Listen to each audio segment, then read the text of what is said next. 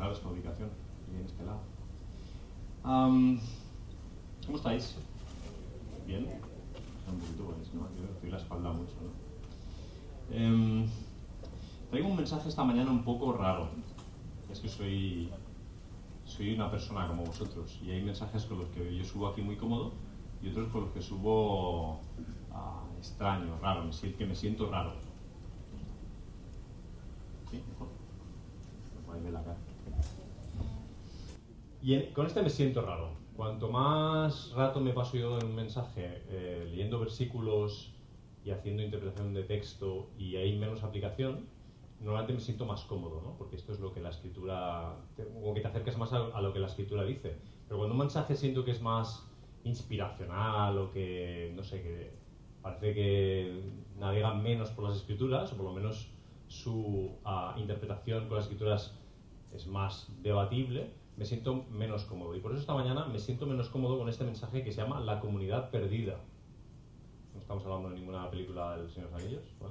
La comunidad perdida es el título que le he dado a este mensaje.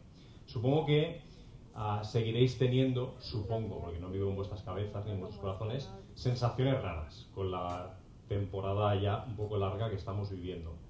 Eh, estamos agotados, agotados de mascarillas, agotados de pantallas, agotados del cambio que ha dado el mundo, todo, y no sé cómo de cómodos estáis con todo, o cómo, es vuestro nivel de, de adaptación a todo lo que estamos viviendo. Yo sigo sintiéndome raro muchas veces, tanto con mi vida personal o cuestiones familiares, eh, también con cuestiones de la iglesia, con la realidad de la iglesia o con la, o con la realidad de la sociedad. Me sigo sintiendo raro.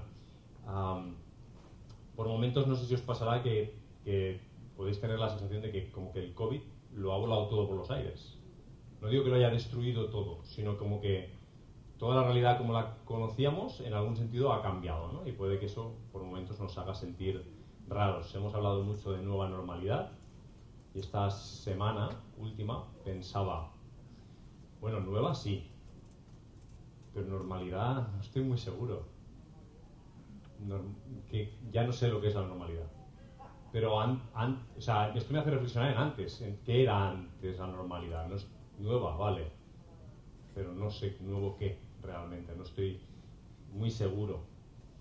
Es como si nos lo hubieran cambiado todo.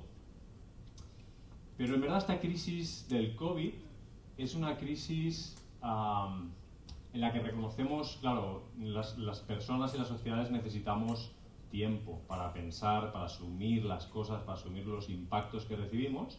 Y estaba pensando también estos días que con esta crisis hay impactos que ya hemos empezado a asumir de forma clara porque venimos comunicándolo, incluso el hecho de la comunicación. A veces cuando se nos comunican cosas, no quiere decir que todo lo que nos comunican sea real, pero habréis oído estas expresiones muchas veces. Habréis oído que la crisis del COVID es una crisis sanitaria, esto lo habréis oído hasta la saciedad por ya mucho tiempo, y creo que es fácilmente comprensible que en primer término es una cuestión de salud de las personas, así que es claramente una crisis sanitaria que nos afecta a todos, aunque tú no hayas tenido el COVID, porque si afecta a los hospitales, si afecta al barrio, si afecta a todo el mundo, de una manera más o menos directa te va a afectar a ti en, en- en- muchas áreas. Y otra cosa que habrás oído mucho es que es una crisis que ha producido una crisis económica. Y aquí especialmente en esta isla, en la que la dedicación mayoritaria de la gente es el mundo del turismo y todas sus ramificaciones, creo que casi nadie tiene duda alguna de que esta crisis, primero sanitaria, ha producido una clara crisis económica.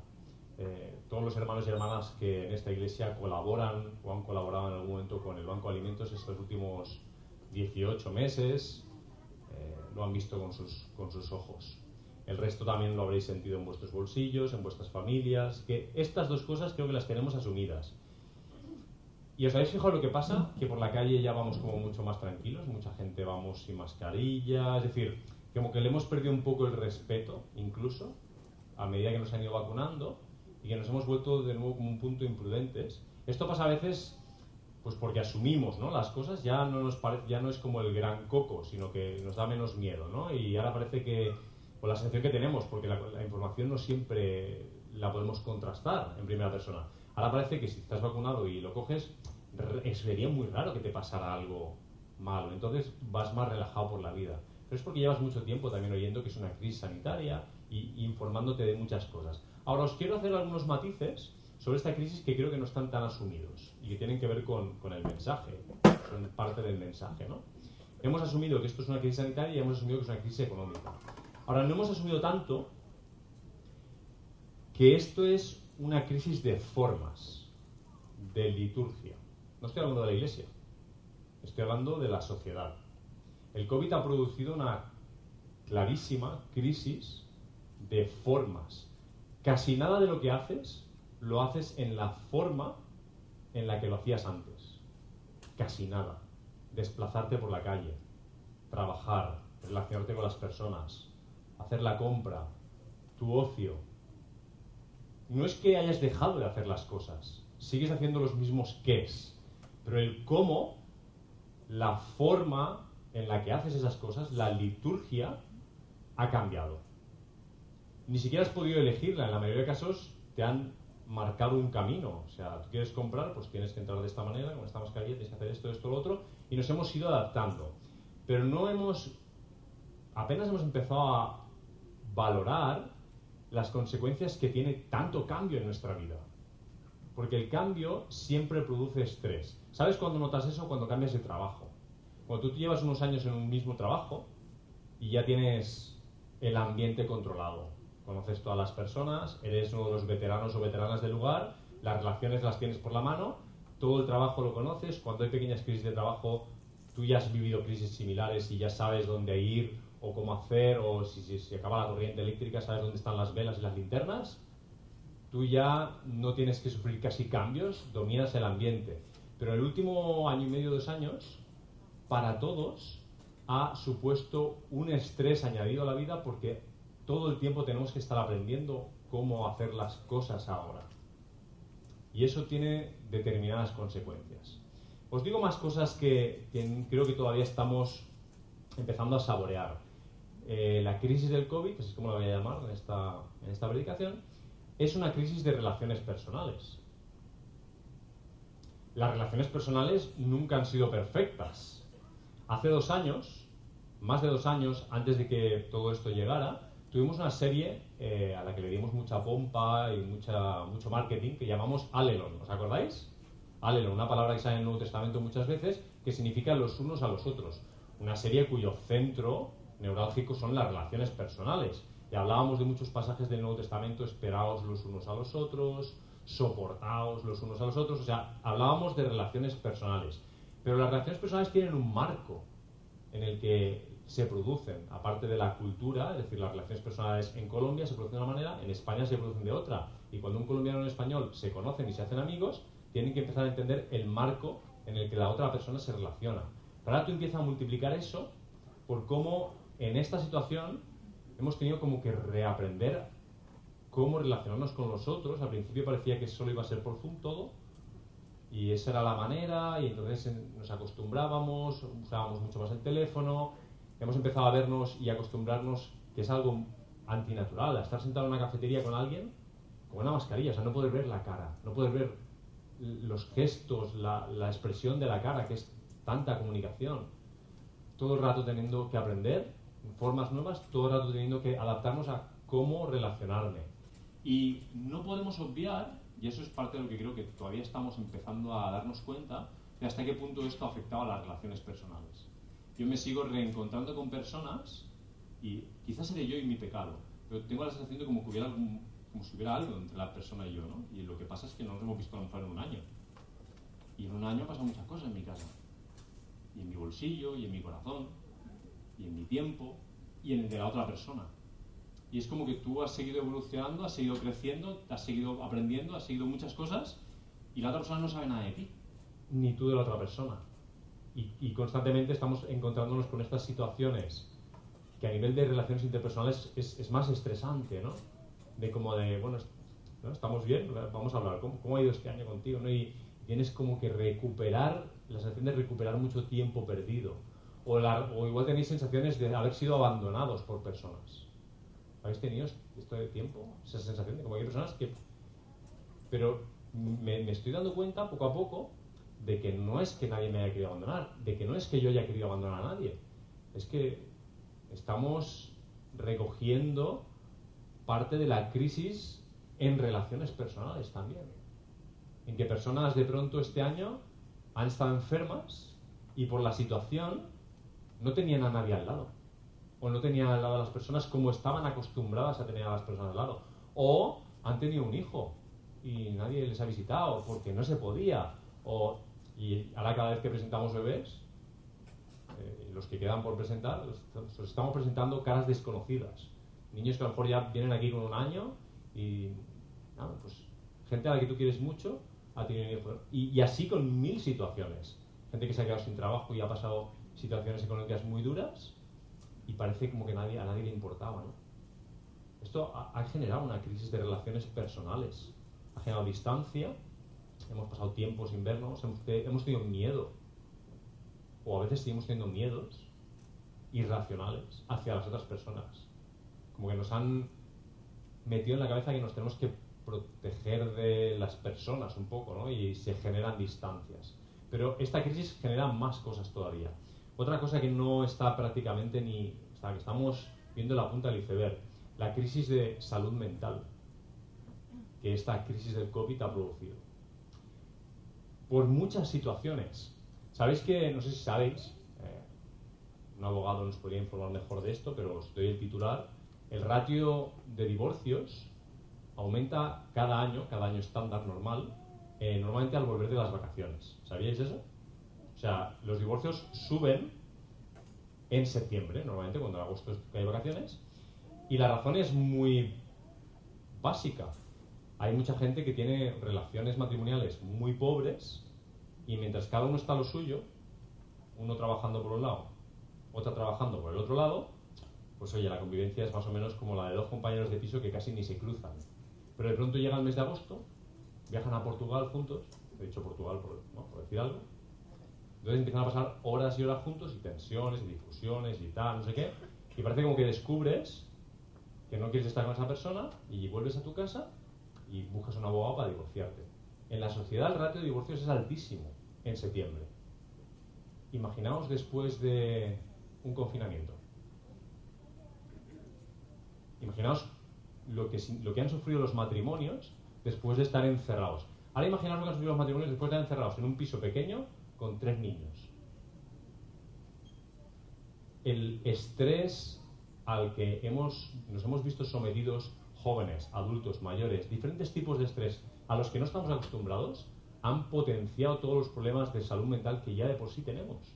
Tenemos una grave crisis de salud mental. De hecho, si a día de hoy llamáis a un psicólogo, ahora mismo cogéis, llamáis a un psicólogo intentando pedir una cita, os van a tener esperando probablemente un mes. Están saturados. De aquí a tres o cuatro meses vamos a tener una crisis de salud mental de psicólogos. Porque ahora mismo están en, en una situación irrealista, llenando sus agendas a lo loco. Si quieres ser atendido ahora mismo con estas cuestiones, es que toda la sociedad ha sufrido una situación a la que no está acostumbrada. Esto, sin decir que toda la crisis sanitaria primaria ha hecho, como muchos sabéis, que se retrasaran operaciones, tratamientos y que las personas a veces, si no tenían algo de vida o muerte, hayan sido relegadas hasta pues, cuando se pueda. Una última, una crisis obviamente espiritual. Esto ha producido también una crisis espiritual, una crisis de identidad. La iglesia evangélica en España se ha hecho, solo voy a hablar de nosotros, no, que no quiero diagnosticar a otros. De pronto, con toda esta situación, se ha preguntado muchas cosas que debería estar preguntándose normalmente. ¿Qué valor tiene el culto frente a la vida? ¿Qué valor deberíamos darle a nuestras reuniones? ¿O qué lugar ocupan en la misión de Dios? Porque si los cultos no ocupan un lugar en la misión de Dios, los cultos están de más. La gente se ha quedado de pronto ocho meses sin cultos y hay gente que ha pensado, ah, pues, no me he muerto. Entonces, ¿para qué eran los cultos? Y se han puesto a pensarlo por primera vez en años. Las iglesias también se han puesto a pensarlo. No digo que esté bien, solo estoy diagnosticando algo que está sucediendo y ha sucedido. Una crisis al final de identidad, tanto personal como comunitaria. Porque si esta situación ha sacudido tu fe, también en un sentido es porque hay una situación crítica de crisis en tu identidad cristiana. ¿Quién es Cristo para ti? ¿Qué significa lo que Él ha hecho por ti? ¿Qué, significa, ¿Qué valor tiene real en tu vida cotidiana, en tu trabajo, en tus relaciones? Y lo mismo como comunidad, como comunidades, como iglesias. ¿Qué significa Cristo para esta comunidad? ¿Es el centro de la comunidad o, lo cantamos solo? Y si es el centro, ¿qué significa en realidad eso? ¿Cómo aplica eso a la vida? Como veis hay mucho, mucho que masticar. Quizá algunos se estén preguntando por qué hablo tanto de esto en relación al texto que hemos leído. Hemos leído unos textos en Lucas, dos, bueno, es un texto, pero dos escenas. Una en la que Jesús llama a Leví, un publicano, que luego le invita a su casa, en una casa que obviamente está llena de publicanos y otros pecadores, y fariseos que juzgan a Jesús o le dicen, ¿por qué comes con estos? Tal? Y luego otra escena, enseguida la valoramos un poco, y es que ahora llego a eso porque quiero hacer una comparación entre nuestra, nuestra realidad y la que se encontró Jesús. Antes de deciros que el COVID no ha llegado en la mitad de la nada. Es decir, antes del COVID no había una situación ideal. Había, la sociedad tenía sus crisis y la iglesia tenía sus crisis. Y a veces somos un poco ingenuos en el tratamiento de las cosas. Hacemos un poquito lo que a veces también hacemos de mirar a la iglesia primitiva del libro de los Hechos y decir, esta es la iglesia en la que nos tenemos que mirar. Pero si tú lees con atención la iglesia primitiva, si tú lees los textos, te vas a dar cuenta que la iglesia primitiva no es ideal. Era una iglesia con sus propias crisis y sus propias realidades críticas que tenían que trabajar. No están en la Biblia para que las imitemos, están en la Biblia para que aprendamos de las cosas que hacían bien y de las que no hacían bien. Pues la realidad de la iglesia y de la sociedad antes del COVID tampoco era perfecta. La sociedad, os voy a decir solo dos cosas está en, una profunda crisis con el concepto de verdad, hace mucho tiempo, pero hace mucho que se habla de la posverdad. Y esto que puedes, tú puedes estar pensando que es una teoría, una palabra que yo lanzo aquí al ruedo, filosofía, ideología, la posverdad es, en esencia, que toda nuestra sociedad tiene derecho y estamos promoviendo que se puede dudar de todo porque no hay ninguna verdad objetiva. Y esto ya hace mucho tiempo que lo, que lo, que lo trabajamos como sociedad. Pero ha llegado un punto en el que todo está de vuelta y de vuelta de vuelta. Y no hay ninguna verdad. Y el único concepto que sigue pululando por la sociedad y que parece mayoritario es el concepto de tolerancia. Un concepto muy destructivo. Porque la tolerancia no es amor. No es, tolerancia no significa lo mismo que significa en la Biblia soportar los unos a los otros. Tolerancia significa que mientras no toques lo mío, acepto lo tuyo. Esa es la práctica real de la tolerancia en nuestra sociedad. Mientras tú no me molestes a mí, yo no te voy a molestar a ti. Mientras tú toleres lo que yo quiero hacer, mis libertades, yo voy a tolerar las tuyas. Es un pacto de no agresión la tolerancia. Un pacto en el que intentamos no una mejor convivencia por el bien y la verdad, sino una mejor convivencia por el libertinaje. Porque cada uno, porque cada uno puede hacer lo que le dé la real gana. Y no tenemos derecho a decir nada porque no hay ninguna verdad objetiva. No puedo decirte nada sobre tu vida ni tú sobre la mía. Nadie tiene derecho. En esa sociedad estaba la crisis antes de que. En esa crisis estaba la sociedad antes de que llegara el COVID. Y la iglesia, os voy a mencionar un par de cosas de la iglesia, porque no va a resultar que repartimos porque repartimos sin mirar para adentro. La Iglesia en España lleva muchísimos años con un grave problema de contextualización. Todas las iglesias prácticamente estamos pensando y repensando cómo expresar la fe de una forma pertinente para las nuevas generaciones. Porque las nuevas generaciones no entienden el idioma de las anteriores generaciones. Y cuesta mucho contextualizar el mensaje, que no es cambiar el mensaje, es explicárselo al que viene detrás, en una forma en que la persona lo entienda. La, Iglesia hace mucho tiempo que está idealizando el pasado. Siempre el pasado es mejor que el presente.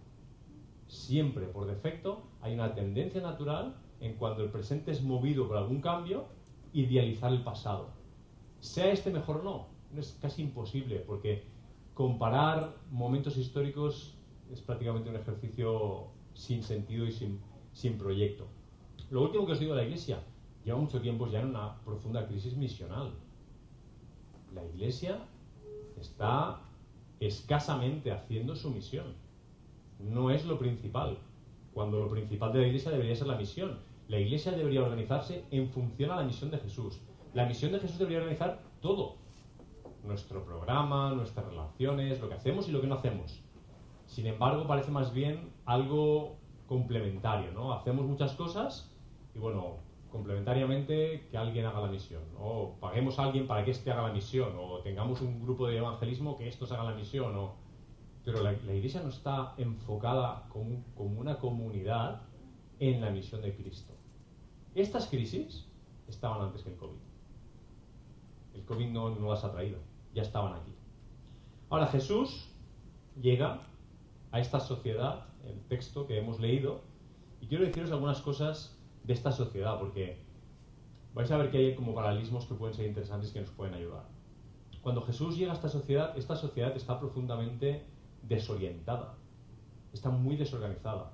Hay que estudiar un poco de sociología, antropología, para entender todo el contexto cultural, pero hay cuatro cosas básicas que sabemos y que nos pueden ayudar. ¿Sabéis el pueblo judío en torno a qué tres cosas estaba fundamentado? O sea, lo que, lo que hacía que un judío fuera judío se puede resumir en tres conceptos desde el principio del pueblo, en tres conceptos, en su evolución. Y las tres empiezan por T, lo cual sirve para que uno recuerde o memorice. La primera, la tierra, la tierra prometida. La segunda, el templo, donde está la presencia de Dios. Y la tercera, la Torah, o lo que es la ley, la palabra escrita. ¿vale? Esas son las tres. Un judío básicamente era aquel que había recibido la promesa de esa tierra prometida. Un judío era básicamente aquel que adoraba en el único y verdadero templo donde estaba la única presencia del Dios verdadero. Y un judío era aquel que eh, vivía de acuerdo a la Torá. Ahora, cuando Jesús llega a, este pueblo, aquí cuando leemos los evangelios, fijaos la realidad que tiene este pueblo. Primero, la tierra. ¿Están en la tierra prometida, sí o no? El siglo primero. ¿Están o no? A lo mejor estáis contestando pero como no veo, no veo las caras. Están, ¿no? Está en la tierra prometida, pero la tierra está ocupada. Claro, la tierra es una promesa para, que la fuera para ellos, pero están invadidos por los romanos. ¿Te das cuenta del simbolismo que tiene eso para, para una mente judía que ha, ha, escuchado a Dios decir, esta es tu tierra, yo te la voy a dar? Conoces la historia, sabes cómo han llegado, sabes lo que ha costado, sabes lo que... Han sido deportados han vuelto a la tierra, pero es como si no hubieran aprendido porque por alguna razón están invadidos por los romanos. Tienen una crisis política, sus políticos están peleados, unos son pro-romanos más o menos y otros son, como parece que muy pro-judíos y lo que quieren hacer es echar a los romanos vía cachete limpio, ¿sabes? Y hay grupos radicales como los celotes, los que tenéis suficientes años en España, eh, sé, la ETA, eh, Grapo, el grupo Grapo, ¿no? ¿Se llama Grapo aquí? La IRA en Irlanda, grupos terroristas, para atentar por medio de la violencia y así atentar contra el poder. Esto estaba pasando aquí. Había una crisis política seria, como la que tenemos hoy día también, en otros términos. Muchísima desigualdad, ¿Sabéis por qué? Porque la tierra era, no era un capricho. El propósito de Dios con la tierra no era un propósito capitalista. El propósito era un propósito de justicia y de igualdad. Y lo que no tenía este pueblo, aparte de que no tenía la posesión de su propia tierra, era el año de jubileo. Una de las muchas cosas que Dios había establecido. Que cada 49 años se llegara un año en el que estuvieras como estuvieras de mal, ibas a recuperar la tierra que pertenecía a tu familia. Ahora imagínate que cada uno de nosotros tiene un lote de tierra. No cada uno, sino cada apellido. Los que tenéis el mismo apellido, tenéis vuestra tierra, ¿no? Imagínate que caéis en una crisis económica y que estáis que no tenéis ni comida. Entonces, yo le vendo mi tierra a Andrea, para que Andrea pues, me dé un dinero y yo puedo sobrevivir. Pero ¿qué pasa? La generación que viene detrás mío, ¿qué tiene ahora? No tiene nada, ¿verdad?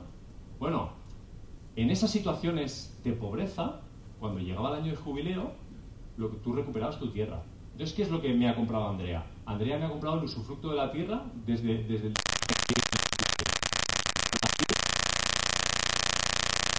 mucho intercambio de nombres de tierra, ¿me entendéis? Lo que, lo que se vendía era el usufructo de la tierra. Al final todo el mundo tenía algo. Y yo podía quedar en crisis, pero la siguiente generación no lo iba a sufrir. Ellos iban a volver a tener la tierra y iban a poder otra vez prosperar. Pero estás invadido por los romanos, no tienes tu tierra, empieza a haber mucha pobreza, mucha desigualdad, mucha enfermedad. Cuanta más desigualdad haya, más enfermedad hay también. Esta es la situación histórica que se encuentra Jesús cuando llega. Un pueblo totalmente desorientado, desorganizado, un poquito como podemos sentirnos nosotros también en esta época, de desorientados, de, que es difícil saber para dónde tirar. ¿Y el templo qué? ¿Tienen el templo o no tienen el templo? Arquitectónicamente tienen el mejor templo en el siglo I. No es que tengan el templo de Salomón, es que Herodes, con dinero extranjero, hizo mejoras alucinantes arquitectónicamente. Y tenían un templaco. ¿Pero sabéis qué es lo que no tenían? ¿Sabéis qué es lo que no tenían? La presencia de Dios en el templo. ¿Y el templo sin la presencia de Dios? ¿Para qué queremos tanto templo, no? ¿Para qué queremos tanto templo? Resulta que la presencia de Dios la nube, el fuego, había sacado al pueblo de Egipto. No un templo, la presencia de Dios, su poder. Y luego esa presencia, ese poder, ese Dios había llegado a establecerse temporalmente, porque él había querido, en un templo. Pero la clave no era el templo, la clave era la presencia. Ese Dios que los había liberado de Egipto, ahora no los está liberando de los romanos. Tienen el templo, pero no tienen la presencia. Es un pueblo que, está roto. Están hechos polvo. No podemos saber qué nivel de conciencia tenían de cuán rotos estaban. En todos los ámbitos. El último, la Torá, la palabra. Cuando fueron deportados en el cautiverio babilónico, ya perdieron el templo, ya perdieron la tierra, y el pueblo se volcó en la palabra porque fue lo único que les quedó. Pero para esta época, en el siglo I, el pueblo lleva varios siglos interpretando y reinterpretando la palabra y escribiendo otros volúmenes de reflexión sobre, oye, ¿qué querrá decir el éxodo? ¿no? Entonces escribieron la Mishnah y escribieron otros comentarios y con el tiempo los comentarios que son interpretación del texto bíblico se convirtieron en algo con la misma autoridad que el texto bíblico.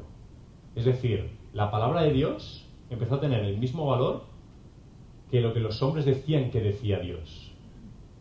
Parece, una pequeña, parece un pequeño pasito, pero es el mismo pasito que ha hecho la Iglesia Católica hace mucho tiempo ya, en lo que ellos llaman el magisterio.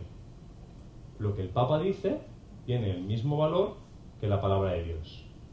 Y cuando tú equiparas la palabra de Dios a la palabra del hombre, lo que haces es pegar una patada a la palabra de Dios y decir que la única palabra que tiene valor es la palabra del hombre.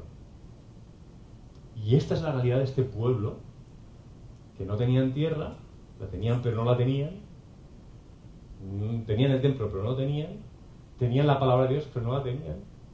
Están moral, ética, política, socialmente deshechos. Y creo que lo están a un grado en el que nos puede servir a nosotros para hacer reflexión sobre nuestra propia realidad, como iglesia y como sociedad, ante la que tenemos, que quizá no es ni siquiera tan grave como la que tenían ellos. No lo sé porque comparar épocas históricas no tiene mucho sentido. Pero quizás sí nos puede ayudar mirar este pasado para hacer algunas reflexiones sobre cómo crecer, cómo, cómo recuperar la comunidad, la comunidad perdida, que es el título, si recuerdas, que le he dado a esta predicación. Porque esa gente que comentaba la Torah y hacía otros escritos, cometían el mismo error que todos los seres humanos, idealizar el pasado.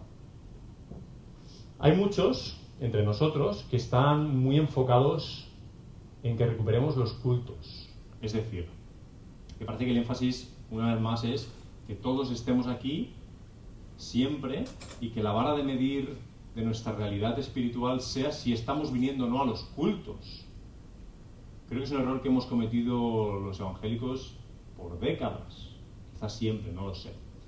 Y claro, decir esto a micrófono abierto nunca ha sido un plato de buen gusto para la mayoría porque parece que estés degradando el valor de esto. pero a mí me vais a ver aquí todos los domingos. Y no porque sea pastor. Soy el pastor porque creo en esto. Es al revés el orden.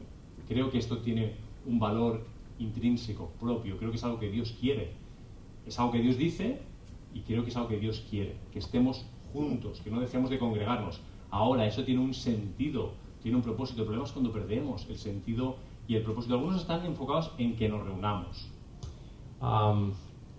voy a deciros algo claro sobre esto, aprovechando. El Pisuerga, el me lo he puesto yo aquí, así que, en fin. Os voy a decir una cosa. Exceptuando personas que tienen razones médicas, situaciones, pero os digo una cosa, no son la mayoría.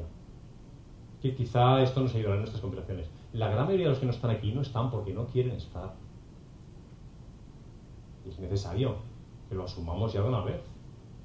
Que no están aquí porque no quieren, no porque no puedan. Porque no están en estas reuniones, pero están en otras reuniones.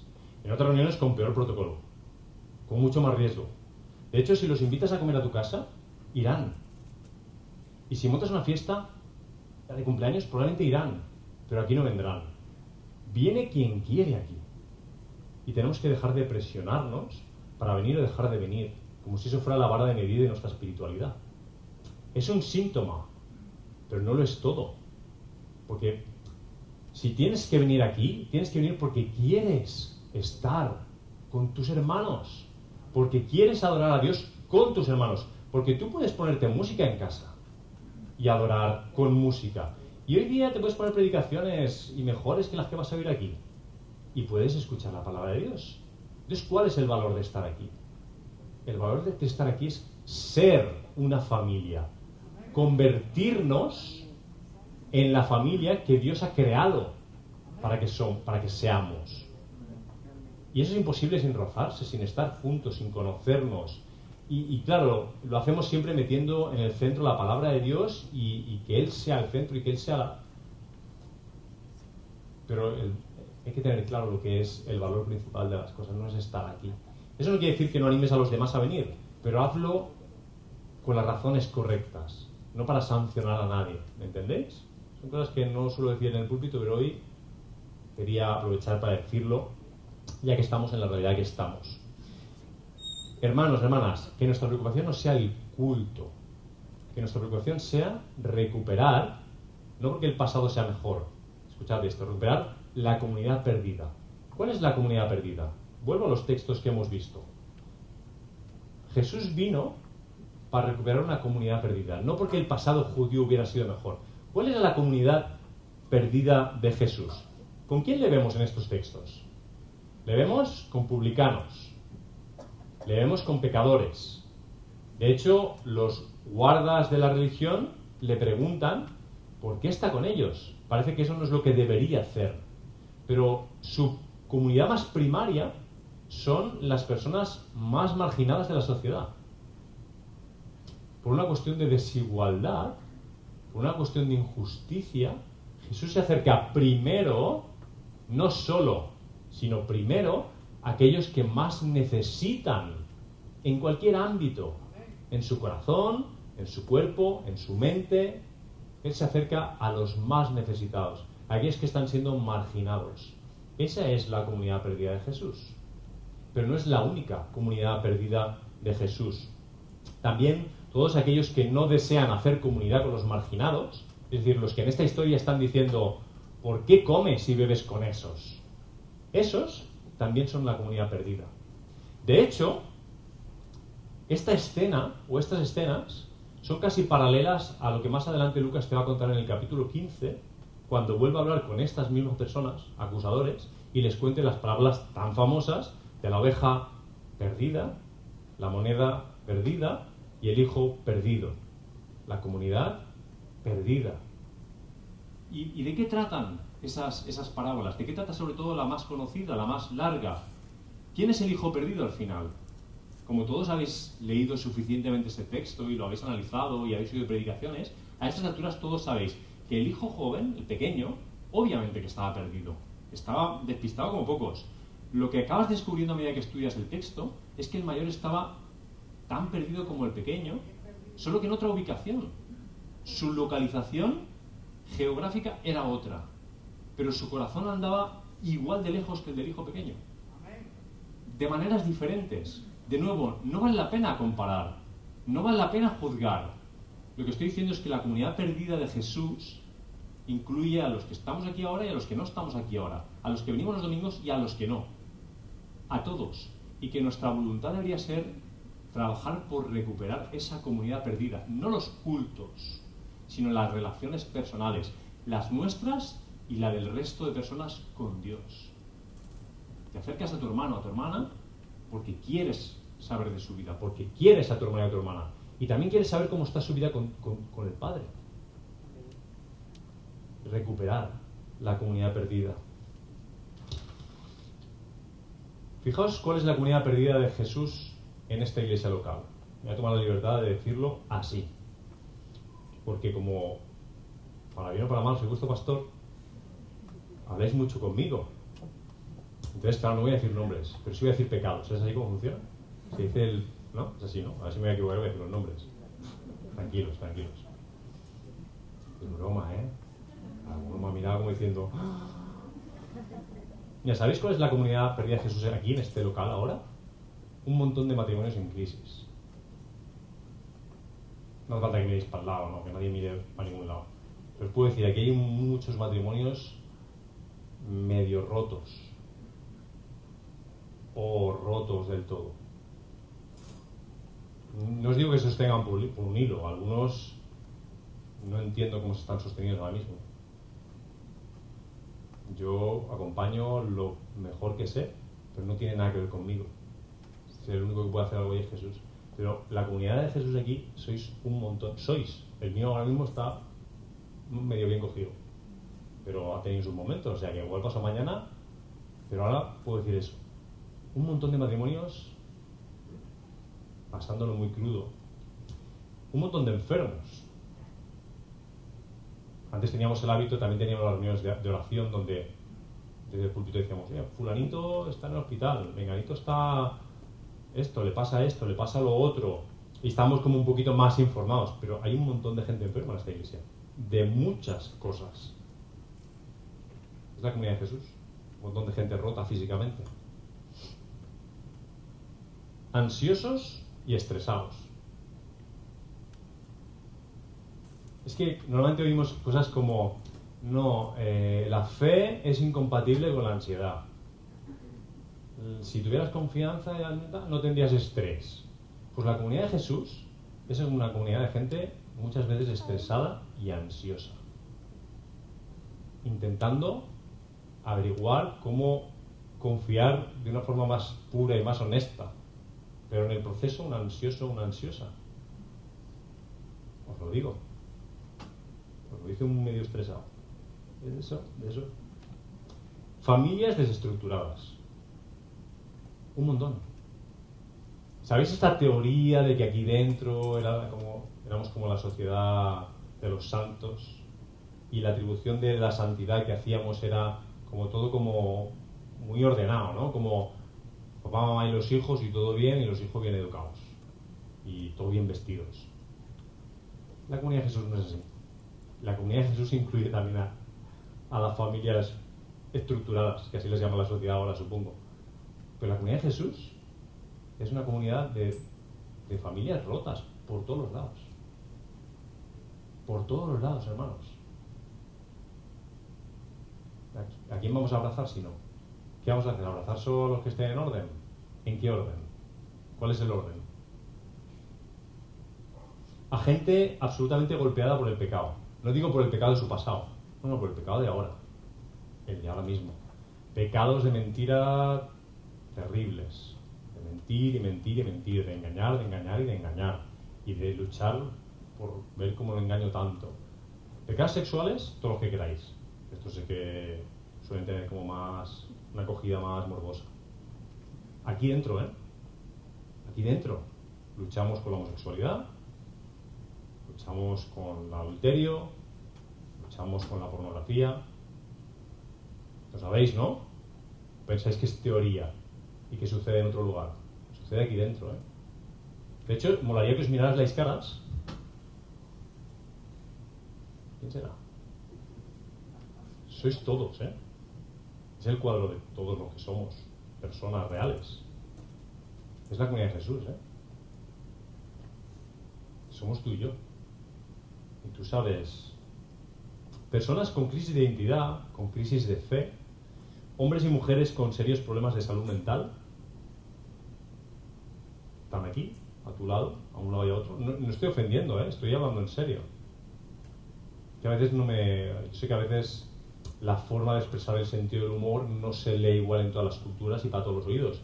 Pero cuando soy jocoso es porque intento ayudaros a recibir el mensaje. A lo mejor lo que hago es dificultarlo, pero no es mi intención.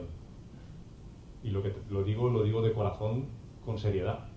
No porque utilice el sentido del humor en algún momento, quiere decir que no me lo tome con la seriedad que implica. Discípulos que hace años que no tienen ni idea dónde está su maestro. Pero repito, discípulos que en esencia es sígueme, como, ¿no? como el que hemos visto aquí el publicano, sígueme. Pues aquí, aquí hay discípulos que hace años que el maestro giró una esquina, lo perdieron de vista y todavía le están buscando. Y vienen cada domingo a ver si lo encuentran, porque no lo encuentran por ningún, no, saben para dónde va. No saben, no tienen idea. Aquí hay unos cuantos, sabemos. Religiosos, de los que le dicen a Jesús, te juntes con este o con aquel o con el otro, aquí. Si alguien pensaba que esta comunidad es una comunidad de superhombres, entonces que se afilie a las ideas filosóficas de Nietzsche y que, abandone la fe cristiana. Pero la comunidad que Jesús ha venido a buscar no es la que tiene sanidad. Fijaos en el texto. No he venido a llamar a justos, sino a pecadores al arrepentimiento. ¿Sabes por qué dice esto Jesús? Jesús usaba mucha ironía, ¿eh? Porque ¿sabes cuántos justos hay? Cuando Jesús dice esto, ¿sabes cuántos justos hay frente a él? Ninguno. Él no está diciendo que haya justos. Está intentando que la gente se dé cuenta de, justos, justos, el que tiene la primera piedra, ¿no? Constantemente intentado comunicar eso. Entonces, estamos aquí porque tenemos taras y reconocemos la realidad. Somos la comunidad de Jesús. Y los que no están involucrados con la comunidad tienen las mismas taras que tú y yo. Entonces, aproxímate y restaura la comunidad. No, no acuses, no juzgues al que no está en la comunidad, porque hay que entender a las personas, hay que saber las razones, el dolor, la frustración, las cosas que le pasan a las personas. Acerquémonos a los demás para reconstruir la comunidad de Jesús. Dale la mano a alguien y camina con él y ayúdale. No juzgues. No es tu lugar, solo hay un juez. No sé si seremos 60 o 70 en el culto la semana que viene. No puedo decir que me da igual porque no me da igual, porque sé que es un síntoma. Pero eso no es, lo que importa. Importa que las personas con las que puedes estar cerca, porque no puedes estar cerca de todos, tengan en ti a un hermano o una hermana con el que se puede contar. Para lo que haga falta, para, para cargar un mueble, para orar juntos, para enseñarnos el uno al otro. Vamos a invertir en la comunidad de Jesús. Acabo.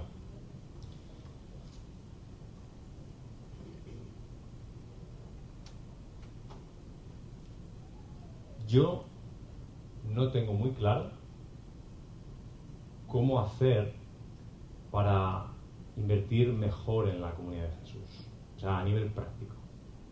Creo que Dios ha hecho un cuerpo multidotado, con dones muy, muy diversos, con personalidades muy, muy diversas, con trasfondos muy, muy diversos, y eso, lejos de lo que marca la tendencia en esta sociedad, que es homogeneizar todo, lo que vivimos aquí es riqueza. El cuerpo de Cristo es plural y es diverso, y eso es riqueza. Entonces, ni el pastor ni, ni, el presbiterio os va a decir, tú lo que tienes que hacer para invertir en el cuerpo de Cristo es esto o lo otro. Tú tienes un llamado de Cristo, no de ningún pastor. Tú tienes un llamado de Cristo para levantar tu vida en función de Cristo, pareciéndote a Él y servir a los demás. Dar tu vida en lo que tú puedes hacer, en lo que tú eres, en quien te ha hecho Él y darte a los demás. Y no necesitas el permiso de nadie. No necesitas el permiso de nadie para servir al, mundo, para servir a los demás, para reconstruir, para levantar las ruinas que, que tengas a tu paso. Es tu llamado. Y con este mensaje pretendo animarte, aunque tenga esta forma catalana seria de hacer las cosas. Lo que quiero es que te animes, que te levantes, que escuches a tu Señor y que hagas lo que Él te ha llamado a hacer. Nada más. ¿Qué os parece si oramos?